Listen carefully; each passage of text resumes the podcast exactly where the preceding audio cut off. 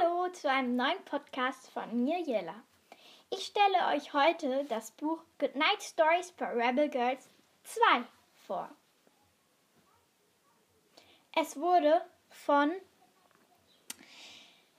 60 Künstlerinnen aus der ganzen Welt illustriert und dort die Lieblingsillustratorin rauszusuchen ist ganz schön schwer. Ähm, ja, ich kann euch ja mal eine vorstellen, die mich schon ziemlich beeindruckt hat. Und zwar die, die BRC ähm, illustriert hat. Ich weiß nicht, ob ich den Namen richtig ausspreche. Ich probiere es. Eline van Dam.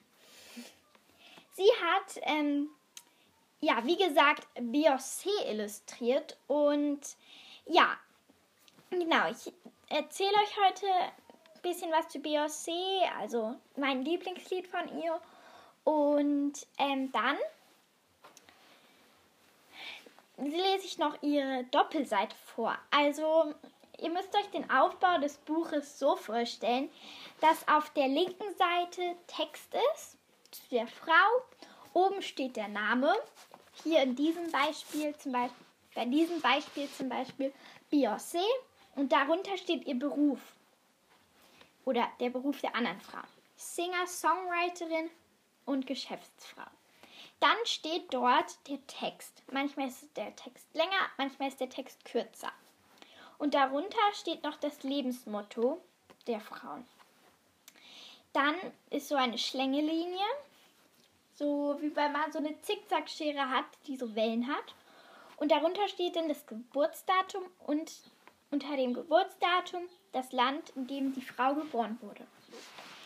Aber ich kann mich auch, um ehrlich zu sein, eigentlich nicht für eine, ja, entscheiden, eine Frau, die was sowas Tolles gemacht hat, weil jede Frau auf ihre eigene Art so toll ist. Ich werde euch heute drei Frauen vorlesen, zwei, die man kennt, Beyoncé und J.K. Rowling.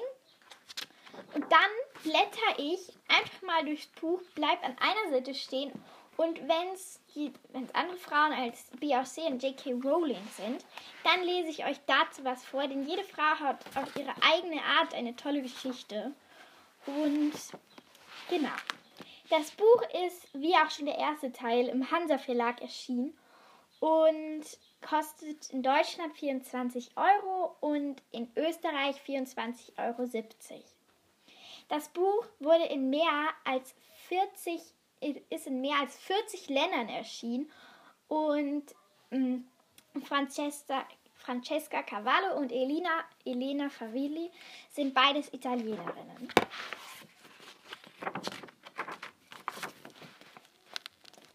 Ähm, Elena Favilli und Francesca Cavallo wurden beide in Italien geboren und ja, sie stehen auf der Bestsellerliste der New York Times und ihr und ihr einzelnes Buch, ihr einzelnes, ihre einzelnes Buch Goodnight Stories for Rebel Girls wurde in sage und schreibe 40 Sprachen übersetzt.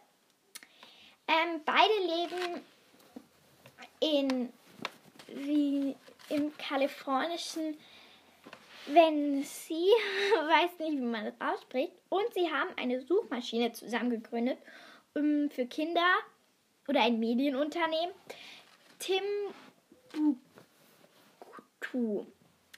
Timbuktu, ich weiß nicht genau, um was es da geht.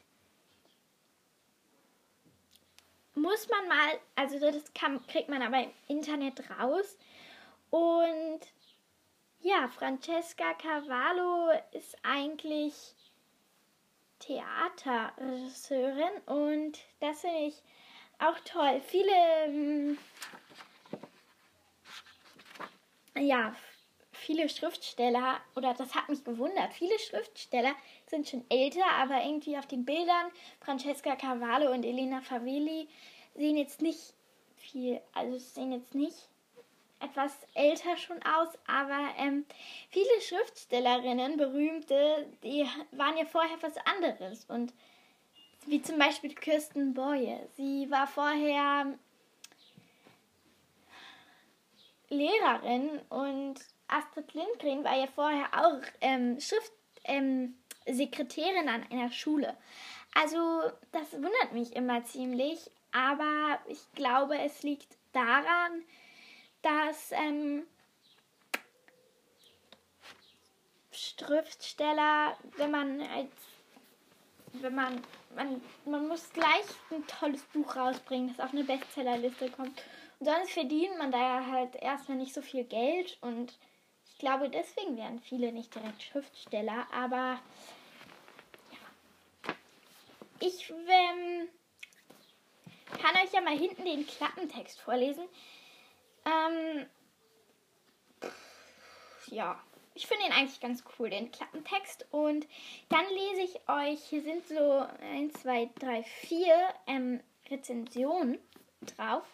Und die kann ich euch ja auch gleich mal vorlesen. Und ich habe den Artikel in der Süddeutschen Zeitung von Ulrike Schuster auch gelesen und ich fand ihn echt gut.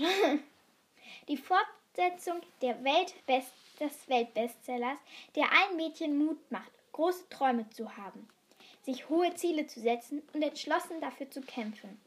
Goodnight Stories for Rebel Girls 2 versammelt 100 neue gute Nachtgeschichten über außergewöhnliche Frauen, die die Welt verändert haben, von Nofretete bis Beyoncé, von Clara Schumann bis J.K. Rowling. Erzählt wird von Königinnen und Aktivisten, Ballerinas und Juristinnen, Piratinnen und Computerwissenschaftlerinnen, Astronautinnen und Erfinderinnen. Eine inspirierende Lektüre, nicht nur zur guten Nacht, illustriert von über, 100, von über 60 Künstlerinnen aus aller Welt. So. Jetzt neue Züricher Zeitung, Verena Honig. Hönig. Hönig. Diese pointierenden Kurzporträts sind ein Genuss. So viel geballte Girl Power in eine Ermunterung und Beschäftigung für jede Heranwachsende. Die Zeit, Maria Rossbauer. 100 100 Geschichten von Frauen, die etwas wollen und es dann auch tun, ohne die Hilfe eines starken Mannes, einer Fee oder eines Zauberspruchs. Von Mädchen, die ihr Leben selbst in die Hand nehmen und nicht abwartend im Turm sitzen, bis ein Prinz daherkommt und sie rettet. Süddeutsche Zeitung Ulrike Schuster. Die 100 Frauen, die sind nicht deshalb fabelhaft, weil sie die Welt veränderten, sondern weil sie wussten, was ein erfolgreiches Leben will. Der Neugier folgen, den, den Leidenschaften nachgeben und mit Großmut über Fehler urteilen. Und Kulturradio, Rundfunk Berlin-Brandenburg, Regine Bruckmann.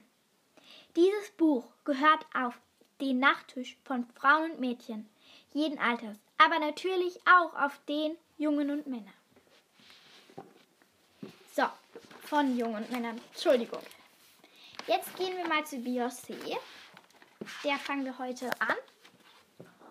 Und ja.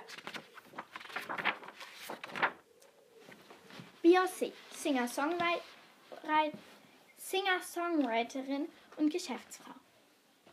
Beyoncé war erst sechs, als ihr Vater anfing, Eintrittskarten von Nachbarn und, an Nachbarn und Bekannte zu verkaufen, die seine Tochter im Elternhaus singen und tanzen erleben wollten. Als Beyoncé mit Freundinnen eine Band gründen wollte, war ihre Mutter sofort bereit, ihnen Kostüme zu nähen.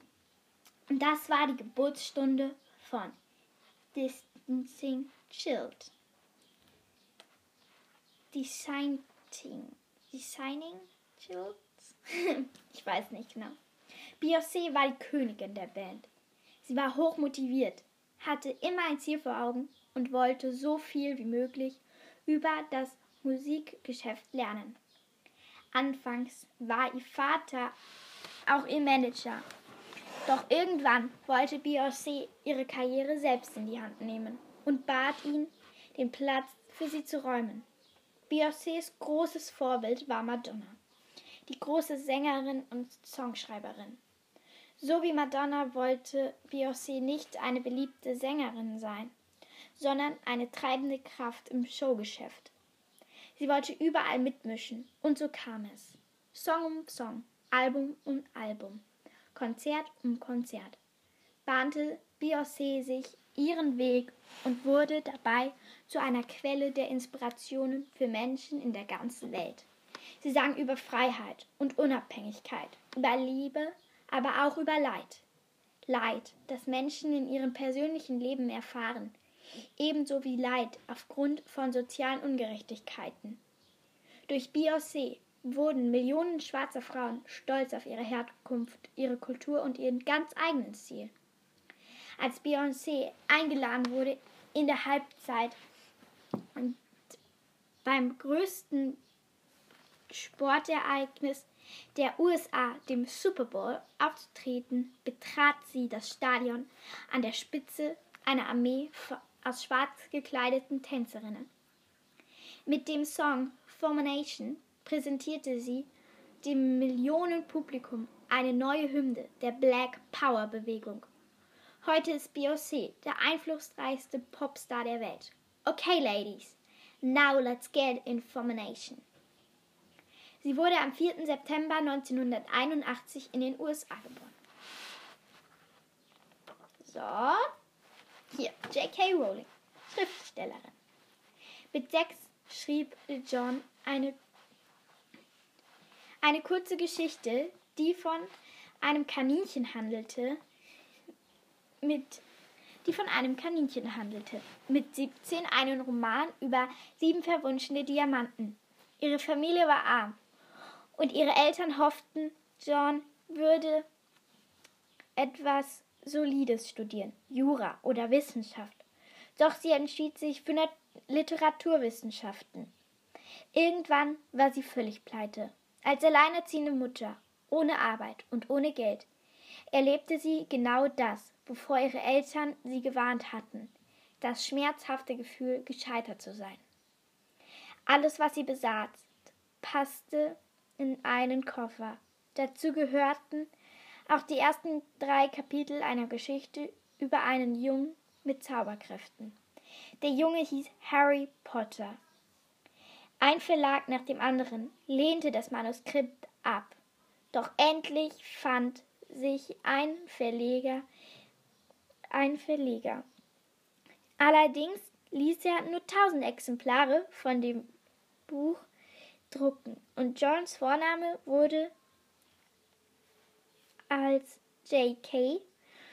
abgekürzt, da man befürchtete, Jungen würden das Buch nicht lesen, wenn sie wüssten, dass es von einer Frau geschrieben wurde. Ihr Agent sagte, sie sollte sich keine Hoffnung machen, mit dem Schreiben Geld zu verdienen. Doch John gab nicht auf, zum Glück. Denn die insgesamt sieben Bände von Harry Potter wurden zum unglaublichsten Phänomen in der Geschichte des Verlagwesens. Hunderte von Millionen, Hunderte von Millionen Kindern und Erwachsene in aller Welt ließen sich von der Serie in Bahn ziehen. Durch die Bücher über Harry Potter wurde die Kinderliteratur völlig neue, wurde die Kinderliteratur völlig neue Bedeutung gewonnen. John hat oft betont, wie wichtig die Erfahrung des Scheiterns letztlich für ihren Erfolg wäre. John hat oft betont, wie wichtig die Erfahrung des Scheiterns letztlich für ihren Erfolg war. Wäre mir irgendetwas anderes früher geglückt, hätte ich wohl nie die Entschlossenheit aufgebracht, es auf dem Gebiet zu schaffen, von dem ich zutiefst überzeugt war, dass es mein ureigenes war. Es ist unmöglich zu leben, ohne Fehler zu machen. Es sei denn, du lebst so vorsichtig, dass du genauso gut gar nicht leben könntest, le gelebt haben könntest. 31. Juli 1965 wurde sie in Großbritannien geboren. Okay, jetzt muss ich irgendeine Seite aufblättern und dann muss ich die Frau vorlesen.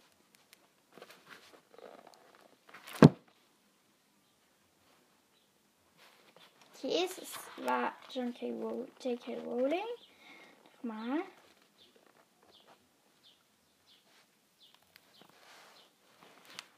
Okay. Sorry, wenn ich die Namen nicht ausspreche. Ich bin da nicht so ein Profi bei anderen Namen. Also, ich müsste die Namen vorher hören. Aber das habe ich nicht. Kohodia Diop. Model. Es war einmal ein Mädchen. Dessen Haut war schwarz wie die Nacht. Das Mädchen hieß Kohodia und lebte im Senegal. In der Schule wurde Kohodina wegen ihrer Hauptfarbe gemobbt. Manche Kinder riefen ihr gemeinen Namen nach, und so schaute Kohodia jeden Tag in den Spiegel, um nachzuschauen, ob ihre Haut heller geworden, vielleicht heller geworden, geworden ist. Ihre Schwestern zeigten ihr Fotos des Models Alec Weg. Schau mal, so schön wie du bist, könnt, so schön wie du bist, könntest du so etwas doch auch machen. Doch Kohodia und ihre Schwester als Kohodia und ihre Schwestern auf einer Italienreise durch Mailand, durch Mailand gingen und an einem Riesenspiegel vorbeikamen, fiel es Kohodia zum ersten Mal auf. Wie war sie unter all den Hellhäutigen herausstach. Ich lächelte und es war wie ein Strahlen, stellte sie überrascht fest. Deswegen also sehen mich so viele Leute, weil ich schön bin. Einige Jahre später begleitete Yehudia eine Tante zu einer Augenoperation nach Paris. Als sie durch die Stadt lief, machten Fremde Fotos von ihr. Kohodia begann als professionelles Model zu arbeiten. Auf ihrem Instagram-Account nennt sie sich Melina Goodis, die Mel Melin.goldis, die Melain-Göttin. Viele Mädchen im Senegal, deren Haut dunkel ist wie meine, nennen Blei nehmen Bleichmittel, weil sie sich nicht schön finden, erzählt Kohodia. Aber wir Frauen sind alle anders und alle auf, auf einzigartige Weise schön. Kohodina engagiert sich für Projekte gegen Mobbing. Und sie ist sehr stolz auf ihren kleinen Bruder, der so dunkel ist wie sie selbst. Er hat ihr gesagt, mir ist es egal, was andere über meine Hautfarbe sagen. Mir gefällt sie. Wenn du Glück hast, anders zu sein, bleib so. Und sie wurde am 31. Dezember 1996 im Senegal geboren. Ja, also das war's auch schon wieder mit meinem Podcast. Und ähm, mal schauen, was ich nächstes Mal für einen Podcast mache. Ich muss noch mal meinen Bücherschrank durchforsten. Aber vielleicht mache ich mal ein Buch für jüngere Kinder. Also das Buch, was ich schon als kleines Kind gelesen habe. Vielleicht stelle ich auch mal eins von Astrid Lindgren vor. Mal schauen. Also, bleibt Büch, lest weiter Bücher wie Leseratten und bleibt Bücherwürmer. Und ja, ich freue mich, wenn ihr nächstes Mal wieder einschaltet. Tschüss!